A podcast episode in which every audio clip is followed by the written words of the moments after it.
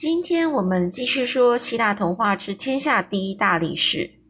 上次我们说到呢，就是在海克利斯，他失去了就是失去理智，然后呃疯了之后，竟然把自己的妻儿都杀死之后，他呢因为无法原谅自己，所以呢他就去阿波罗神庙去请神指示他如何赎罪。而这女祭司告诉他，必须当，呃，去当哥哥尤利修士的奴隶。那这尤利修士呢，呃，为了要让他吃尽苦头苦头啊，所以就命令海克利斯去做十二件苦差事。那上次呢，我们呢已经讲了四件苦差事，今天我们要开始讲第五件，那也就是清理清理那个，就是有一个牛棚。看一下清理牛棚的这件故事哦。这个故事这第五件啊，是要他在一天之内把欧吉士王的呃这个牛棚还有马厩全部清洗干净。因为呢，这个听说啊，这个这个欧吉士王啊，他养了数千只的牛，但是三十年来却从来没有从来没有打扫过，导致呢。这个牛粪呐，这个马粪呐，羊粪呐，全部堆积如山，脏乱不不堪呐，臭气冲天，旁边人都不敢接接近。而海克利斯的这第五项任务，就是要在又就是在这一天内要把这个牛棚给打扫干净。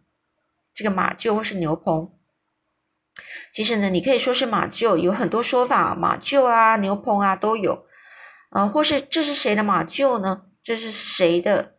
呃，牛棚呢，都是各有说法啦。哦。那所以呢，这边呢，我就尽量就是讲呃其中一种说法。那海克利斯呢，他来到了这个欧吉士王的面前哦，然后呢，提出这笔交易，只要他能够这个就是能够把牛棚在一天内清洗干净。那这牛棚的十分之一的牛啊，就会就答应给海克利斯喽。但是他没想到，这个年轻人呐，看起来聪明健壮，却如此不自量力。妄想在他就是妄想啊，就是自己呢，就是在边空想着说，他能够呃完完成这样的一个困难的事情。于是呢，这个海克利斯呢，是一口答应。但是不知道，其实这这也就是呃，他哥哥呃尤利修士呢故意给他的任务啊，也就是说，他这本来呢这个交易啊这件事的任务啊，其实是是嗯，他跟欧吉士王之间的交易，但是其实这这个任务呢是呃这个哥哥尤利修士。给那个海克利斯的任务之一呀，那这得到这个欧吉士王的同意之后，海克利斯就在这个呃这个牛棚啊挖了两个洞，还有两两条深沟，他引来附近两条河的河水冲洗牛棚的地面，经过河水不停的冲刷这个肮脏已久的牛棚。第一次就洗得干净了，这样一来，海克利斯就完成了这项任务，而且身上也没有丝毫的脏污恶臭。这海克利斯就来到了这个欧吉士王的面前，要去讨赏了。这时国王才这才知道，原来他是奉这个呃他的哥哥尤利修士的命令来的，结果自己还要给给他做。给他牛的这是奖赏，但这小心眼的这国王啊，就不想要履行他之前的诺言，就想要蛮混过去。那海克利斯呢，于是就请来了这个王子皮劳斯处理。诚实公正的王子没有为自己的父亲掩护，他依照之前说好的奖赏，就给了海克利斯他该得的牛只，而这个。欧吉士王啊，一得知这消息，就生气的把海克利斯和王子全部都驱逐了。但是也有人说啦，这个国王啊不给海克利斯牛脂之后，他很生气的海克利斯呢就杀死了这个国王，把被驱逐的王子找回来，让让这个王子呢去统治他父亲留下的王国。那所以这些神话也就是呃不可考究啦，就是你没办法去知道到底真相是如何，因为这只是神话嘛。很多人就是呃一传十，十传百，百传千，就根本不知道说这故事到底它的真实性如何。那我们就听听哦。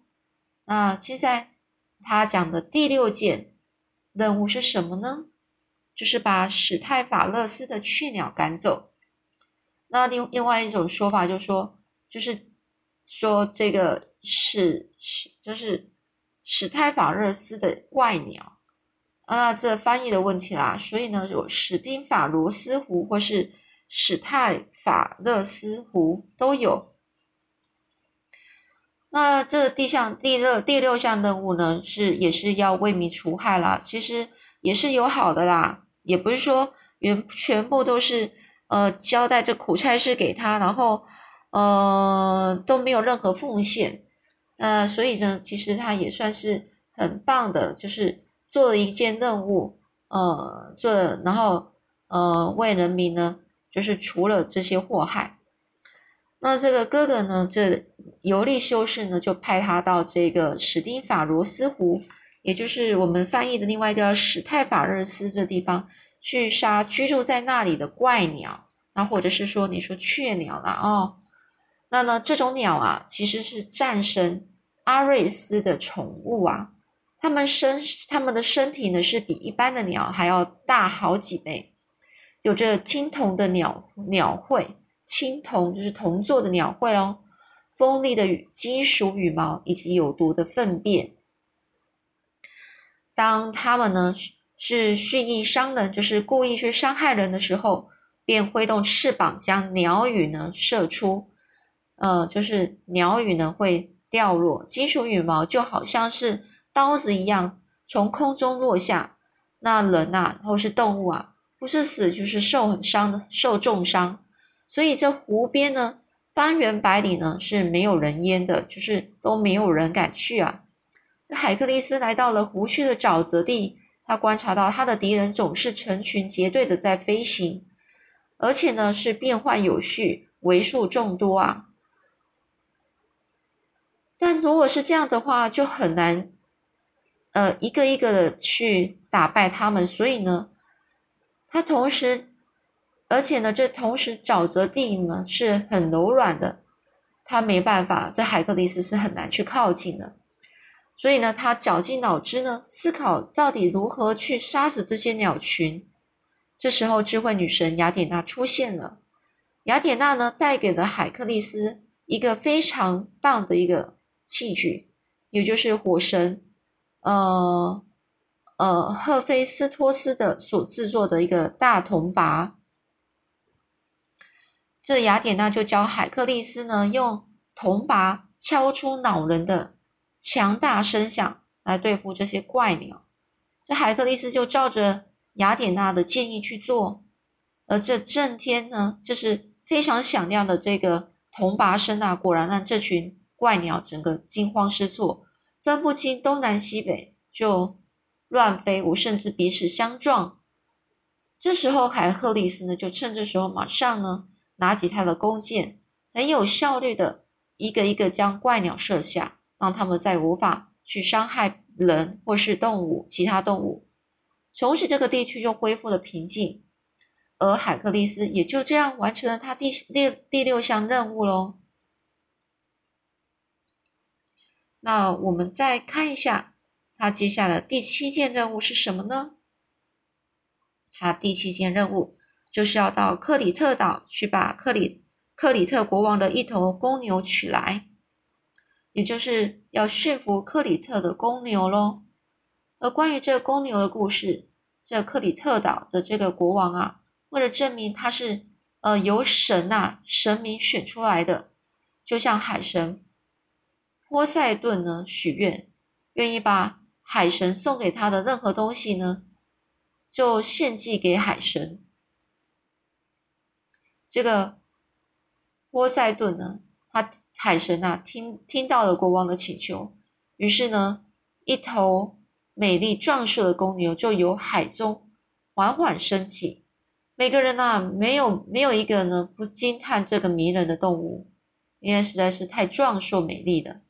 就算是国王啊，这个克里特国王呢，也就也是非常的喜欢他。但是他实在是太舍不得将这公牛又献祭给海神，所以呢，他就将这头公牛藏起来，就另外选另外其他的公牛去送给这个海神。没想到这举动啊，让海神非常生气啊。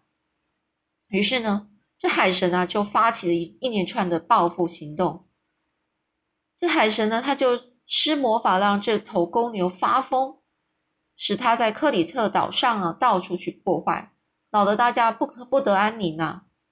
接着又让这个王后呢，这克里克里特岛的这个王后啊，爱上了公牛，把他当成自己的爱人照顾他。最后更在著名的建筑师达罗斯的帮助下，化妆为母牛，与这公牛交配，最后生下了有牛头人身的米诺陶。这是关于戴若罗斯跟米诺陶的故事，这是这是另外一个故事了哦。那其实这是不可思议的，怎么会呃人呢？呃，就是变成了母牛，然后跟这公牛在一起呢？其实这真的是有点太夸张了啦哦。这海克力斯的任务就是要驯服这个狂暴的公牛，他循着这个村民的指示找到了公牛。而且非常勇敢的正面跟这个公牛迎击呀！这他两手抓住公牛坚硬的角啊，他的头上的角，依照依靠他的天生的神力呢，让这公牛使尽了力气。